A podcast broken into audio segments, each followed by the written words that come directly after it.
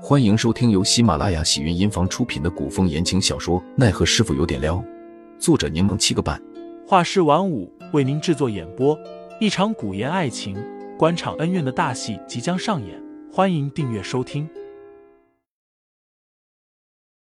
第四十五章打探情报下，赵雪玉说的如此明白，杜潇潇也不再强求，之后又与对方闲聊了几句，喝了好几盏茶，这才离开。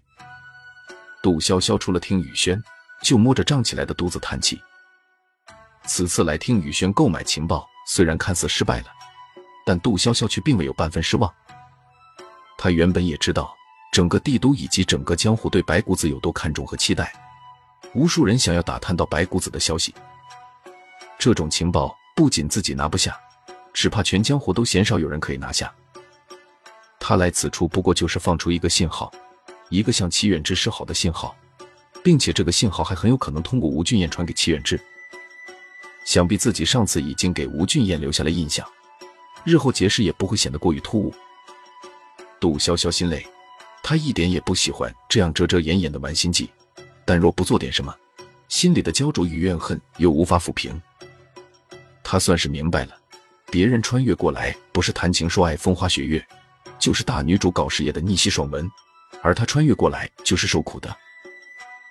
周边的铺子大都已经关门，街道略显寂静冷清。杜潇潇一人行走在街道上，快到桃花斋的时候，却忽然发现有人与自己同行，吓得他弹开几步远。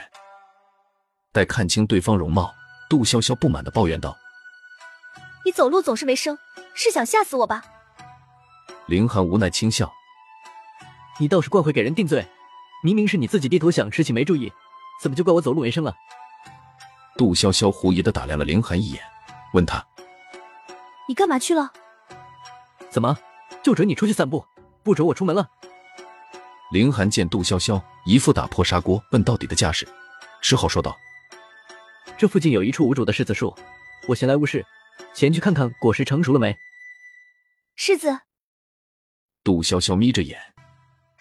你不是这么馋嘴的人啊！我不是，但你是。杜潇潇，你可真是我的好师傅。那你明天带我去看看。杜潇潇笑得一脸阴险。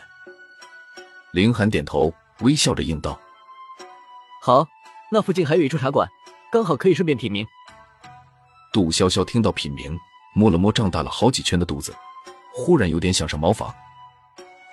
我今天看到监庭司的指挥使大人了。杜潇潇一边加快脚步进了桃花斋，一边说道：“没想到他是赵美人的表哥。”没想到，你不是之前就知道吗？凌寒促狭的说了句，之后不等杜潇潇反应，又说道：“如今的监庭司指挥使上任不过三年，监庭司实际掌管者其实是现指挥使张启忠的父亲，也就是前任监庭司总指挥使张元胜。”张元胜。不错，他现在虽然退到了幕后，但监庭司一些机要大事，决定权依旧在张元胜的手中。凌寒意味深长的说了句：“他是一只狡猾的老狐狸，不要贸然接近，更不要轻易招惹。”杜潇潇将凌寒的话听进了心里，之后又匆匆忙忙的小跑着进屋。你这般鬼祟做什么？杜潇潇看凌寒那副戏谑的模样，冲他做了个鬼脸。我上茅房，你要不要一起啊？第二日，桃花斋便迎来了客人，此人便是吴俊彦。杜潇潇没想到，计划比预想中进行的更为顺利。当天，吴俊彦离去没多久，齐远志便让齐文送了份百里香店里的点心过来，还带话过来邀请杜潇潇有空去喝茶。杜潇潇虽然喜欢美食，但并不是甜，这种糕点嘴馋的时候尝几个可以，一整盘他可吃不下。然而这种东西放久了。便不新鲜了。于是杜潇潇拎着食盒进了凌寒的屋子，端出食盒内的两盘精致的点心，一双眼睛笑得像月牙，模样无比讨喜。小师傅，我请你吃好吃的。凌寒看了眼案上摆放的糕点，问道：“谁送你的？”“我自己买的。”凌寒轻笑了声，满眼了然：“又拿别人东西做人情是不是？”